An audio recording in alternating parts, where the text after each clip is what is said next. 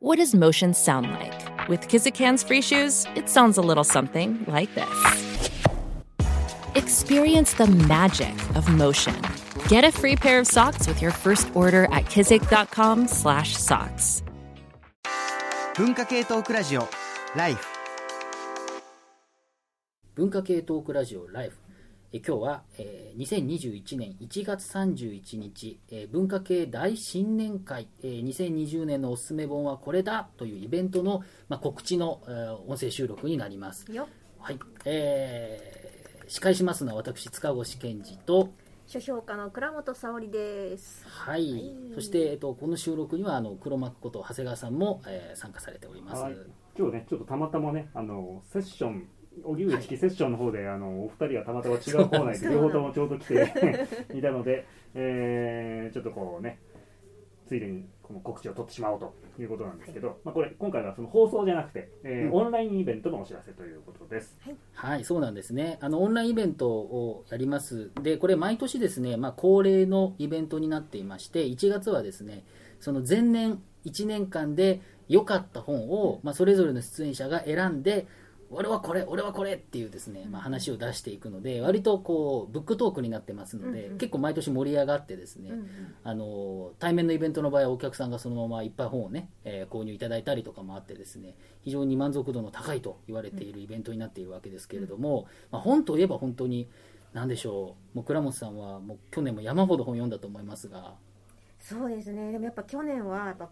新型コロナウイルスの影響と一番大きな、こうなんというかトピックがありましてやっぱそこでやっぱり売れる本や本に買いに行く状況とかもだいぶ変わってきたので、なんかこう売れなんか読む本とか読まれる本とかも変わってきたなっていう実感はちょっとありますね。これやっぱりどうなんですか、えっと、去年のコロナの影響でかなり変わったっていうところだと、うん。まあ、あのライフ本編ではディストピア小説とか、うんうん。まあ、そのディスピアディストピア関連、うん。技術関連の SF と技術とっていうような話は結構番組でもしたんですけれども、それで言うと他ジャンル的にはまあ、テーマで言えばやっぱりそういうその、まあ、状況と合わせてディストピア SF が売れるっていうこともありますし、うん。あとおうち時間が長くなるじゃないですか、うんうんうん。そうするとやっぱ料理本とか生活に即したものとかに対する興味もやっぱ増していて、でそれはやっぱりラジオとかテレビなんかでも、うん。コロナ禍でだからこそ読みたい本はっていうふうになった時にこうあまりにもヘビーなもの、うん。分厚いこうあのがっつりした歴史書とか、うんうんうん。がっつりした小説とかだとしんどいっていうことで、うんちょっとなんかやっぱり日常的に読めるものはっていうそういう考えとの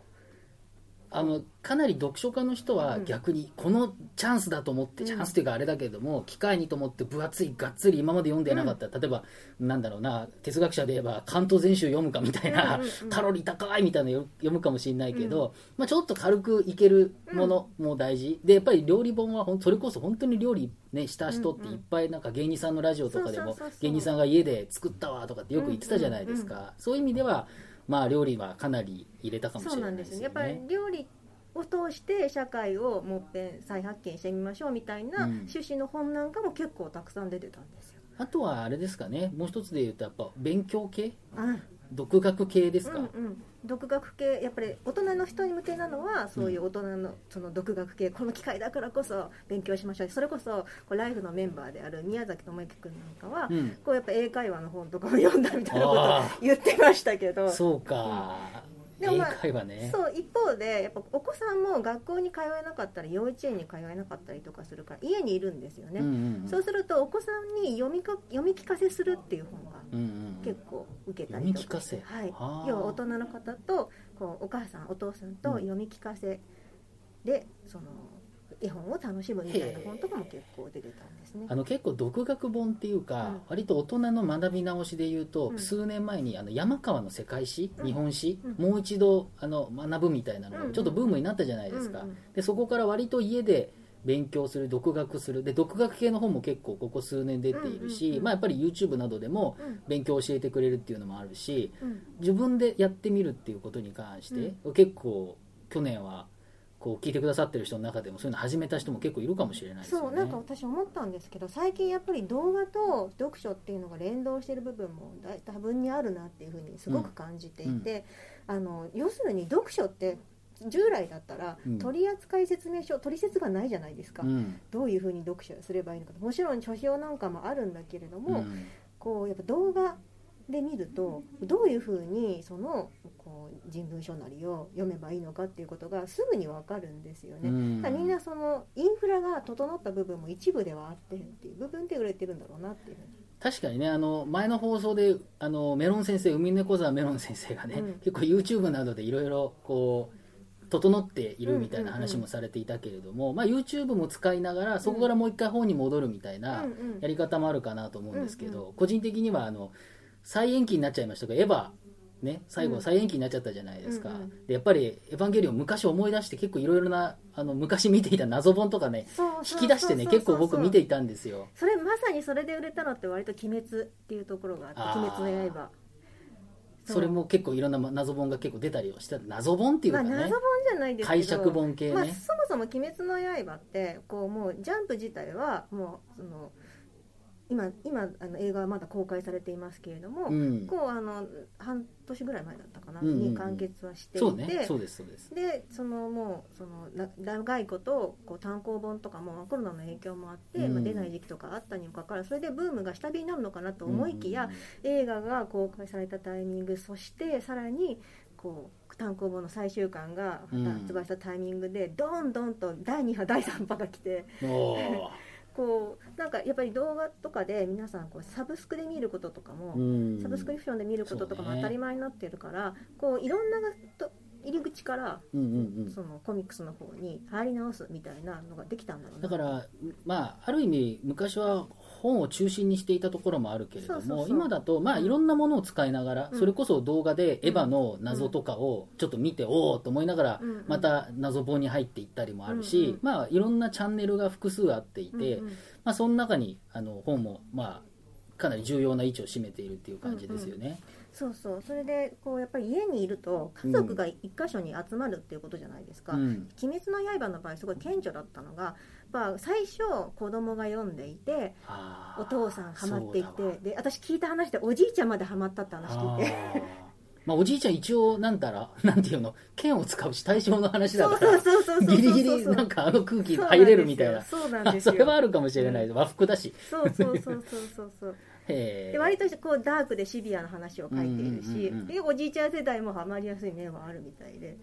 はあ。っていうことはじゃあやっぱりなんていうんですかね。やっぱコロナ禍の特徴みたいなのもあるかもしれないですよね、うんうん。そういう意味では、まあ、今回はですねあの出演者がですね、まあ、私塚越と,、えー、と倉本さんもいらっしゃるんですけれども、あと早水健郎さんと矢野俊弘さん、うん。あと小川公夫さんですね、えそして山本ポテトさんということで、あの豪華なメンバーがですねこうたくさん一堂に会しまして、まあ、それぞれその去年の2020年の良かった本を語ります。今言ったようなですねまああの何でしょうかね、えー料理とかなんとかってあるのかどうか、うんそれはねちょっと注目しながら、えーぜひ参加していただきたいオンラインイベントなので参加していただきたいなと思いますけれども、そう普段だったらねやっぱ書店イベントがえ開かれていていろんなところで今年の振り返りみたいなものを現物見ながら確かめる機会は多かったと思うんですけれども、やっぱりそういうのがないから、うん。今年はちょっとたくさん本出てるはずなのに振り返る機会がなかったみたいな人も結構いると思うんですよね。そうですね。多分本屋によく行く習慣の人だと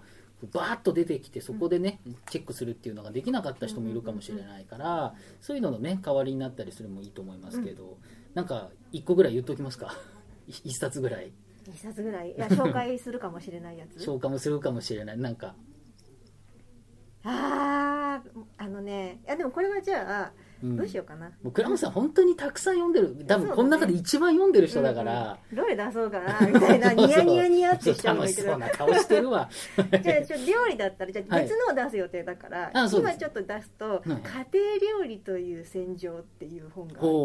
ほこう著者の戦場は戦い？戦い。あのねはい。どんな本なんでしょう？これはですね、うんうん。あのえー、と赤マリさんがこう小林克代と栗原はるみっていうこう、ね、新書を出されたりだと思うんですけれども、まあ、あれを読まれてすごく感銘を受けた文化人類学者の、ああ久保さんね。そうです。久保フルネームなんでしたっけえこれ久保ああ秋典さん。秋典さん。久保秋これ典さんが僕実はちょっと研究であのちょこっとこう か付き合いがある。機械カニバリズムとか書かれてある先生ですあそうですそうです。そう。で久保明則さんがものすごく文化人類学的に家庭料理の、まあ、要するに料理家うんうん。家庭料理家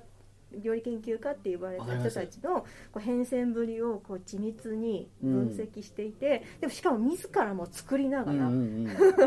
実践しながらその哲学をそうですよね。考察を深めて簡単になるとか、うん。手軽であるっていうのがどういう革命があるとかそういうのは人類学の視点からやるのでそうなんですよ。かなり面白いですよね。むちゃくちゃスリリングで面白いんですよ、はあそれは確かに重要かもしれない、はいじゃあこれは久保さんの家庭料理という戦場暮らしはデザインできるかっていうのがそう。良かったってあの面白いパートが実食栗原はるみた VS 小林克代みたいなところもあるんですよ。ほう。じゃあちょっとこれはいいかもしれないですね。私もじゃあ一つで挙げておくと、えー私はですね、えーもうギリギリ12月の後半に出ましたけど、ミシェル・フーコーの、えー性の歴史シリーズ最後の4巻にあたります肉の告白と言われるものですね、これも、あのー本当にフーコーの未完の本の中では、こうもうほぼ最後じゃないかなっていうことでこれでまあいろいろ完結したっていうふうに言われているんですけれども、まあ結構話としては難しいんです、初期キリスト教の時代の、えー自分をこう主こう主体化するっていうこととか、あとはその肉欲、まあ、性欲とかいろんな意味での欲とどう付き合うかっていうのを、こうどういう変わ変遷をしてきたかっていう緻密な話なんですけれども、今読むとですねなかなかあの現代に通じるところもあってですねこれ非常にあの複雑なんですけど面白かったり、でしかも同時期にですねあの中正正樹さんっていうあの、えー哲学者の方がですね、まあ、あのこうフーコーのここの辺の話を読み解くっていう本も同時に出されていて、あの肉の告白難しいからそっち中間中正先生の本でまず最初に勉強するっていうパターンもあったりとかしてるあるこれ考えたなと思うんですけれども、高橋源一郎のさ文学史からさ文学オタクに入っていくとかね。そう。そうそうわか中るわかる。正先生の解説は本当にすごくこう分かるっていうかそうですね。解説に結構名手ですよね。そう10年以上前から NHK ブックスとかでもいろいろ書いているし、うん。やっぱそこがすごく上手な方なので、まあ、そういったものも使いながらっていうところで、まあ、その辺の話もこれはまあ本編でもしようかなと思ってるんです。けど、一応僕風光研究出身なのでど本番のところでもあるので、まあ、こんな話もしようかなと思ってますが、まあ、そんな感じでね、えー10分と言ってたけど結構長くなりましたけれども。あいやいやいやいやあれと思うんですけれどもじゃあ、えっと、もう一回だけ、えっと、お話ししたあ方がいいですかね。とちょっとそのイベントについて言っておくと、はい。まあ、いつもあのリアルの場でねこれまではあの紀ノ国屋書店の、ね、新宿本店のところでやってたんですけど、まあ、今回は Zoom での開催ということにえーなりますのでいつもその終わった後本当はリアルイベントで少しこう交流タイムみたいのがうん。あったんだけど、あの今回もその Zoom の方で、えーもちろんこれも希望者だけでですのであの Zoom の方でもちょっとこの出演者も含めてあのブレイクアウトルームだっけ、えー機能を使ってちょっとあの分割するような形でこういくつか部屋を作ってそこでその、えー出演者やリスナー同士も含めてですねちょっとこうブックトークの続きをしたりとかそんなことも、うん、そうまあいうですね。えーちょっとこの交流タイムみたいなものもあの設けますのでそれからそのいつも今までイベントではですねそのそれぞれが選んだ本のリストちょっと一言コメントつけた、うんえー選手リストをお配りしてたんですけれども今回も、えー申し込んでくださった方にはですね、えーそのデータで、えーブックリストをお配りするということも、えーやりますのでぜひあの皆さん参加していただければと思いますのでよろしくお願いいたします。はい。えーということで、もう一度言うと、1月31日の日曜日、えー15時から17時、昼の3時から5時までのイベントになります。文化系大新年会2020年のおすすめ本はこれだ。えー出演者は、早水健郎さん、え倉本沙織さん、矢野俊弘さん、小川公夫さん、山本ポテトさん、そして私、塚越健二が、え出まして、えーお話をたくさんしますので、ぜひぜひ、えー参加いただければいいかなというふうに思います。チケットはあの1500円、えーで、えっと、オンラインで、えー PTX というね、そのオンラインチケット販売のおところで、えー買えますので、まあ、あの、Life954 の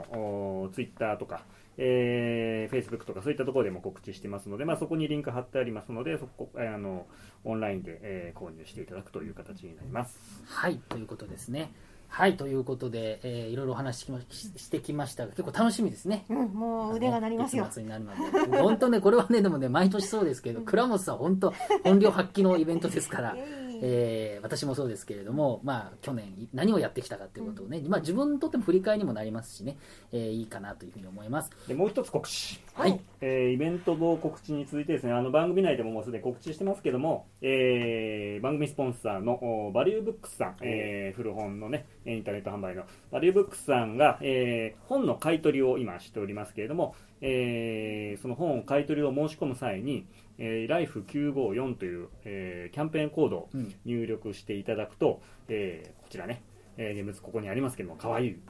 ライフのこの浅野稲夫さんのイラストとこのロゴの入ったそうですね、えーバリューブックスとライフのこのコラボオリジナルトートバッグが、えーちょうど本を入れるのにねちょうどいいサイズ。あのツイッターだとあの倉本さんがねあのこれを持ってる写真があのなかなかネットにアップされてますけど。あーありがとうございます。はい。えーこれをですねプレゼントしてるんですけれどもあのこの締め切りがですね2月7日申し込み分、えー2月7日、うん。えー申し込み分までということになりますのでちょっとねあの皆さんぜひえーこの古本の買い取りの申し込みの方をですね、えー、LIFE954 というキャンペーンコードを入れて、えー申し込んでいただければと思いますので、こちらもあの、